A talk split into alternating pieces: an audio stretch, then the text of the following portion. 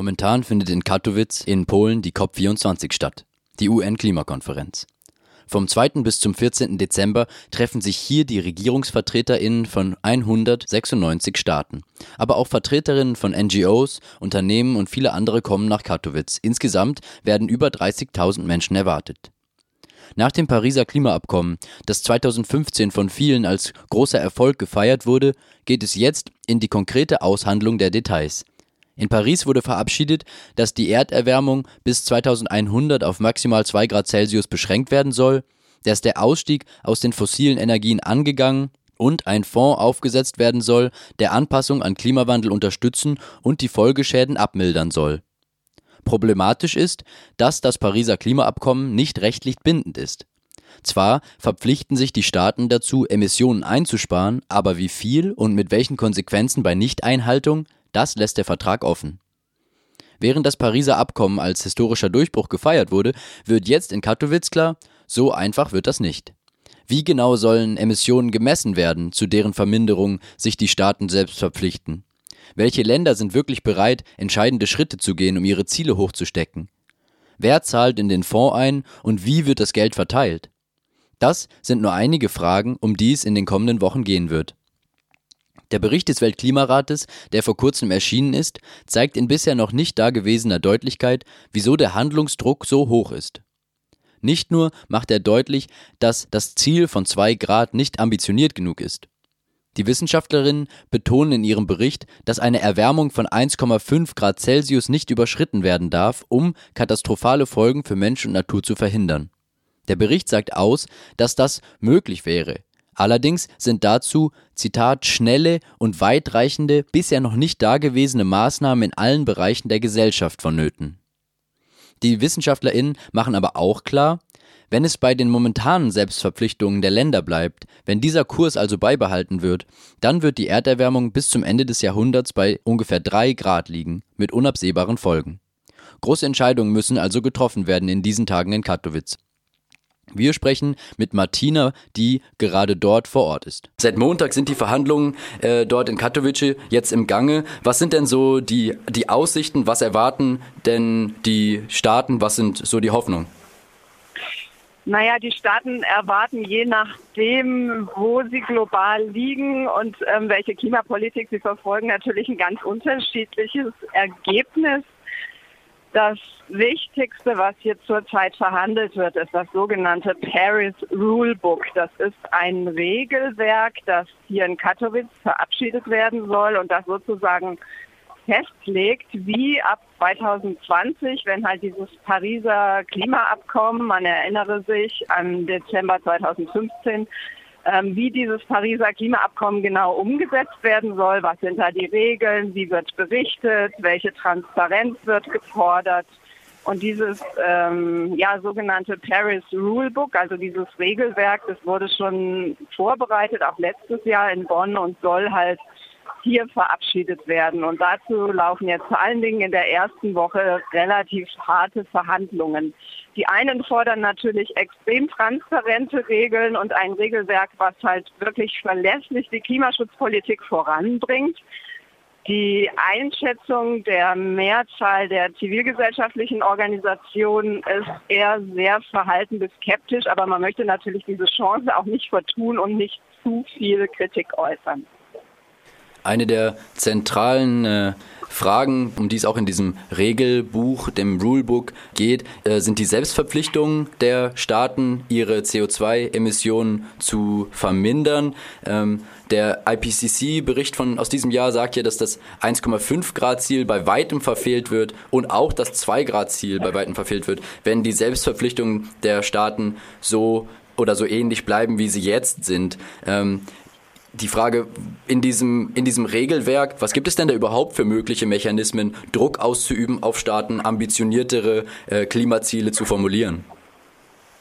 Also der wichtigste Prozess, in dem es um diese sogenannten National Determined Contributions, also die jeweils nationalen Zugeständnisse, wie viel an Klimaschutz jetzt umgesetzt werden soll, ähm, genau, wo das drin festgehalten wird oder wo es verhandelt wird, das ist der sogenannte Talanoa-Dialog. Der wurde auch letztes Jahr in Bonn, äh, da hatte ja Fidschi die Präsidentschaft initiiert.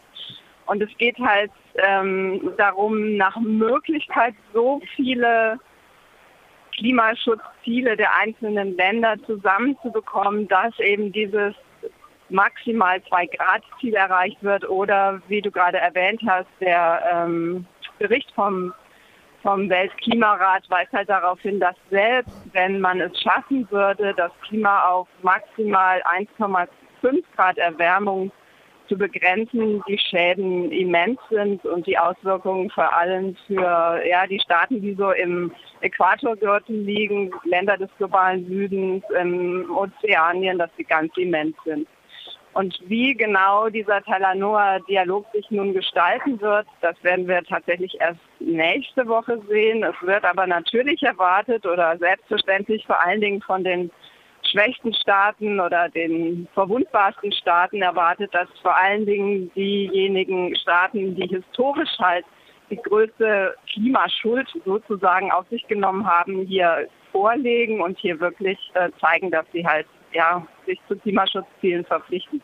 Sieht allerdings auch in diesem Bereich nicht besonders gut aus. Interessant ist, dass gerade ähm, Staaten, die eher eine relativ schwache Ökonomie haben, wie zum Beispiel die Fidschi-Inseln mit sehr ambitionierten Klimazielen, so mit einem großen, guten Beispiel gerne vorangehen und gesagt haben, sie legen da auf alle Fälle zu.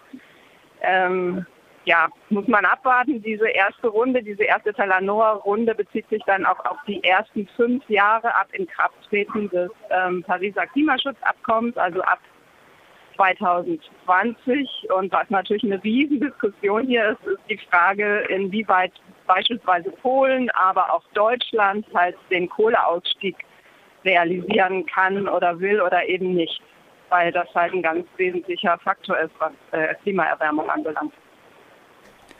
Du sprichst gerade die, ähm, die Kohle an und Katowice liegt ja auch gerade in einem Braunkohlegebiet, äh, Braunkohleabbaugebiet in Polen und auch in Deutschland sind die Proteste auch gegen äh, Braunkohle in den letzten Monaten und Jahren ja auch immer gestiegen und ein zentrales Thema, um das es dort äh, in diesen Protesten geht, ist ja das, äh, das, Thema der Gerechtigkeit, Klimagerechtigkeit und auch bei den äh, Verhandlungen in Katowice spielt, der, spielt das Thema Gerechtigkeit eine große Rolle. Vielleicht kannst du da nochmal kurz drauf eingehen, inwiefern, ähm, inwiefern ist Gerechtigkeit denn ein Konzept und auch ein Argument, mit dem dort gearbeitet wird?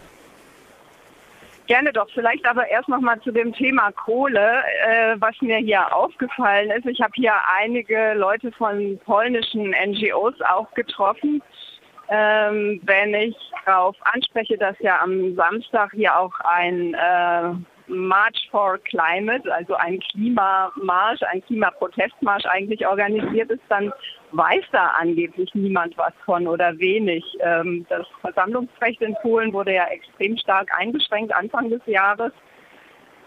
Gerechnet wird offiziell mit 4000 ähm, Teilnehmenden und es gibt sogar Gerüchte, die besagen, dass äh, antifaschistische Gruppen von linker Politik bezahlt werden, um möglicherweise auf diesem Protest hier Ärger zu machen. Also ganz merkwürdige verschwörungstheoretische Ideen, die hier kursieren. Ich weiß nicht, inwiefern die polnischen Delegierten sich tatsächlich einfach von diesem Thema zurückhalten wollen und da lieber nichts von wissen wollen oder wo diese Information herkommt. Zu deiner Frage Gerechtigkeit. Das ist ein großes Thema dieses Jahr auf der Klimakonferenz insofern, als das ja am 10. Dezember, und das fällt halt noch in diesen Verhaltenszeitraum, der Tag der allgemeinen Menschenrechte ist, 70 Jahre Menschenrechte. Und es wird zurzeit versucht, äh, menschenrechtliche Standards, die ja in dem Pariser Abkommen in der, in der Präambel tatsächlich auch erwähnt werden, in dieses ähm, Paris Rule Book herüber zu transferieren. Und zwar nach Möglichkeit in alle, in alle Bereiche. Also es geht da um die Frage von Transparenz, aber auch um die Frage von Auswirkungen jetzt schon umgesetzter Klimaschutzmaßnahmen.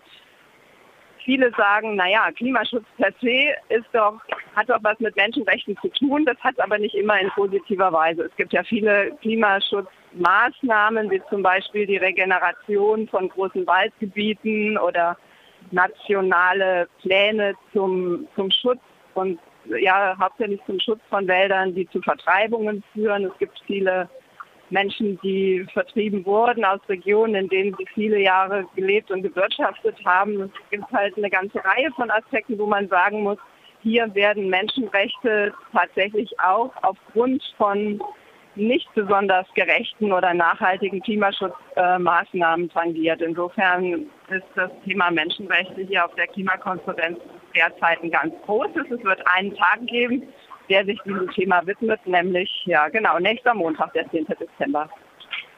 Du hast gerade von Maßnahmen gesprochen, um zum Beispiel äh, Anpassungen an den Klimawandel äh, zu betreiben oder auch die Folgeschäden äh, wie extreme Dürren oder Unwetter quasi ein bisschen aufzufangen. Im Pariser Abkommen wurde ja beschlossen, dass vor allem industrialisierte Länder dafür Geld zur Verfügung stellen sollen in einem Fonds. Dieser Punkt scheint heikel zu sein.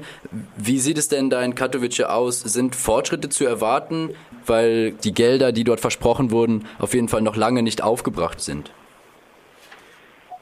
Genau, es gibt so eine Zielmarke von 100 Milliarden Dollar, die gebraucht werden für Anpassungsmaßnahmen. Dieser Topf ist noch lange nicht aufgefüllt. Es wird hier von verschiedensten wichtigen Persönlichkeiten immer wieder darauf hingewiesen, wie wichtig das ist, diesen Geldtopf aufzufüllen, damit vor allen Dingen ähm, Länder des globalen Südens auch entsprechende Maßnahmen umsetzen können.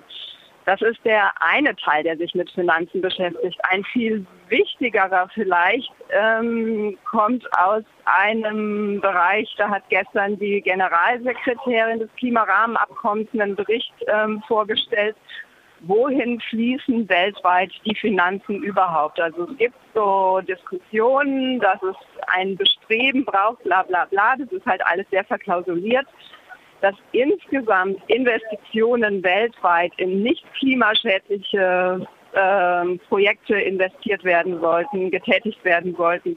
Und wenn es hier kein Umdenken gibt, also wenn sozusagen parallel Investitionen getätigt werden in Bereiche, die klimaschädlich sind, dann ist natürlich das Auffüllen mit einem einem Fonds für Anpassungsmaßnahmen so ein Schritt, der ja, nachgesetzt wird, der hinten dran geklatscht wird und der letztendlich für das Thema Klimaschutz generell oder Reduzierung der Erderwärmung gar nicht ähm, so große Auswirkungen hat.